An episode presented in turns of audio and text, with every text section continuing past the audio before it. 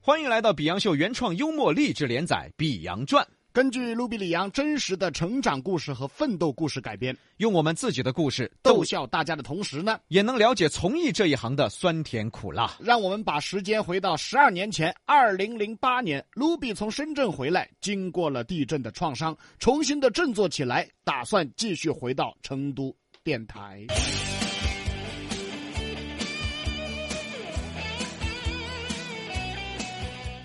嗯、那个那个，我想回来，回哪儿来？回这儿来。这儿是哪儿？我那个，你先上个厕所，我我不想上厕所。你去上嘛。哦，去了没有？去了，回来没有？回来了，悟出啥子道理？不是上个厕所有啥道理？公共厕所吗？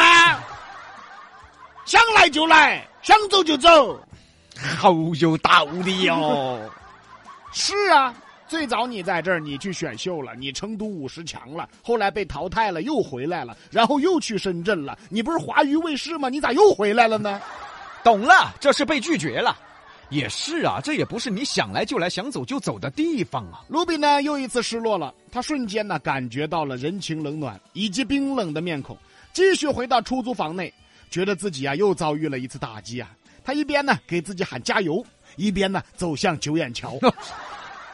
我咋觉得我挺高兴的呢？咋的啦？还有心思去九眼桥啊？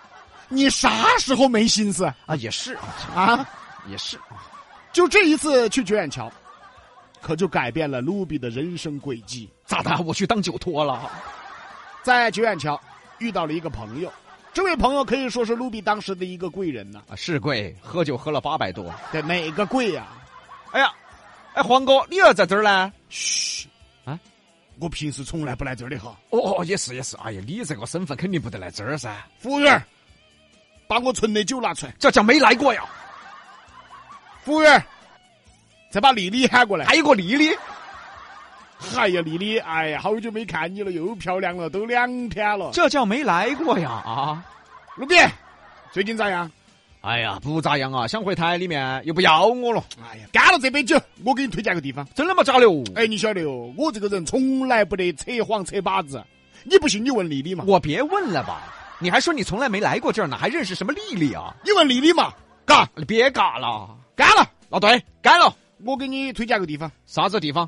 幺零幺七，嚯哟，大名鼎鼎的幺零幺七啊，干了嘛？干了！哦，我们这些从来不扯把子，就像我从来不得来这种地方一样。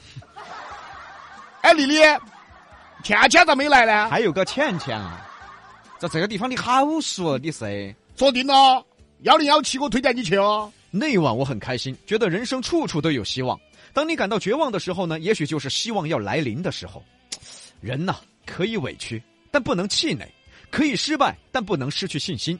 永远要保留内心深处的那一丝希望，总有一天你会重新的踏上征途。对，果不其然，卢比被推荐到了大名鼎鼎的幺零幺七。耶，幺零幺七是不一样嘎。哎呀，还有电脑，哎，我以前都没得。哦哟，这电脑还有鼠标，我那个天，我以前都没见过。哦哟，这电脑，我、这电脑可以亮的。哦哟哦哦，你以前都在干啥？扫厕所的 嘛哎？呀，那时候是我第一次来到川内电台的大平台，确实有点激动，看什么都新鲜啊！耶耶，哦哟哦哟，这个门儿还是防盗门儿，我哎呀，哎呀，老师，我做点啥子呢？你以前做啥子，现在就做啥子要得要得，把拖把给我。哈啊？我保证把厕所给你扫得干干净净的。你以前就只扫厕所嗦？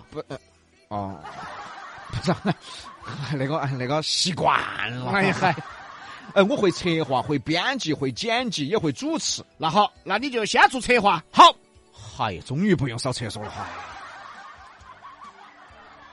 就这样，卢比呢顺利的进入了幺零幺七工作。十二年前的他，二十四岁，跟身边的同龄人相比呢，在本地能够进大平台也是让人羡慕的。慢慢的呢，通过自己不断的努力，很快呢，才艺就展示出来了。领导决定让卢比做主持，做节目，你自己设计一档节目，自己做。嗨呀，当时的我呀，听到这个消息，觉得天都亮了呀。回到出租房打电话给宜宾的父母报喜，让他们准时收听。你们的儿子在覆盖全川的电台，终于有了自己的节目。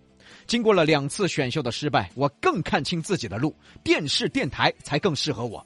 那几晚我都没有入睡，守在电脑前一个又一个通宵，做着节目方案，为自己第一个节目精心的设计着。终于迎来了开播之前，卢比，领导，嗯，你这档节目设计的不错、啊，一定要放开。嗯嗯嗯，做娱乐节目嘛，首先要好耍，嗯嗯嗯，要放开哦。要得，哎，卢比，哎哎哎，领导，哎，你这个节目呢，做娱乐节目啊，首先要教育人，我这哎，咋跟刚才领导说的不一样呢？一定要把握好哈。哎，娱乐节目呢，不要太娱乐就。不要，一个喊娱乐，一个喊不要太娱乐，让让我告一下嘛。卢比不知道听谁的，不知道怎么办。那这样综合一下吧。哎，要娱乐又不娱乐，嗯，那那那综合一下，嗯，果然卢比的第一期节目开播了。欢迎各位来到消费快车道，我们一起来聊一聊吃喝玩乐的那些事情。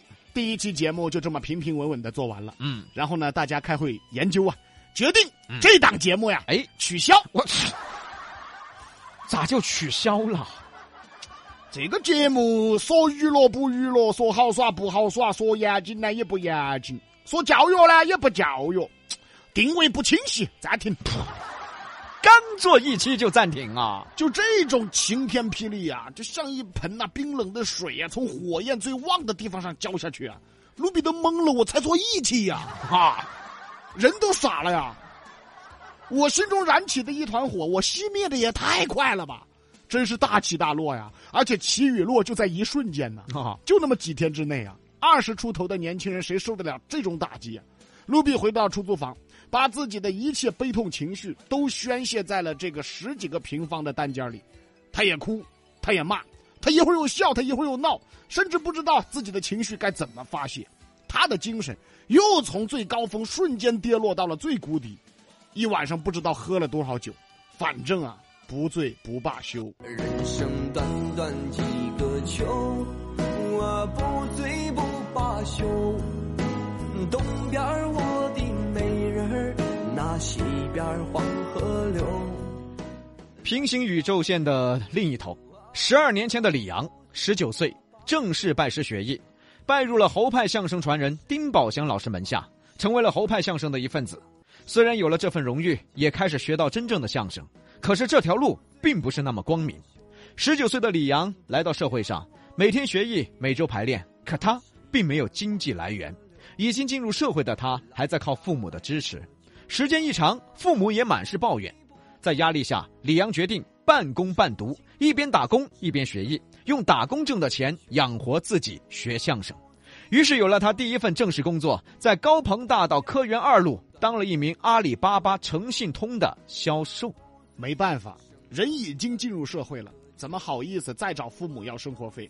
只有自己养活自己了。就这样，李阳在公司每天打电话做电话营销，又穿着廉价的正装，骑着电瓶车跑业务，就跟现在的年轻业务员没什么两样。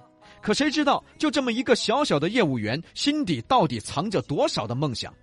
每次发工资，除了自己的生活费以外，都拿出来学相声了。虽然说拜师学艺不花钱，但是师傅的茶、师傅的烟，你得孝敬啊。而当时的师兄弟甚至比李阳还惨。他们还在读书，更没有钱在外面生存。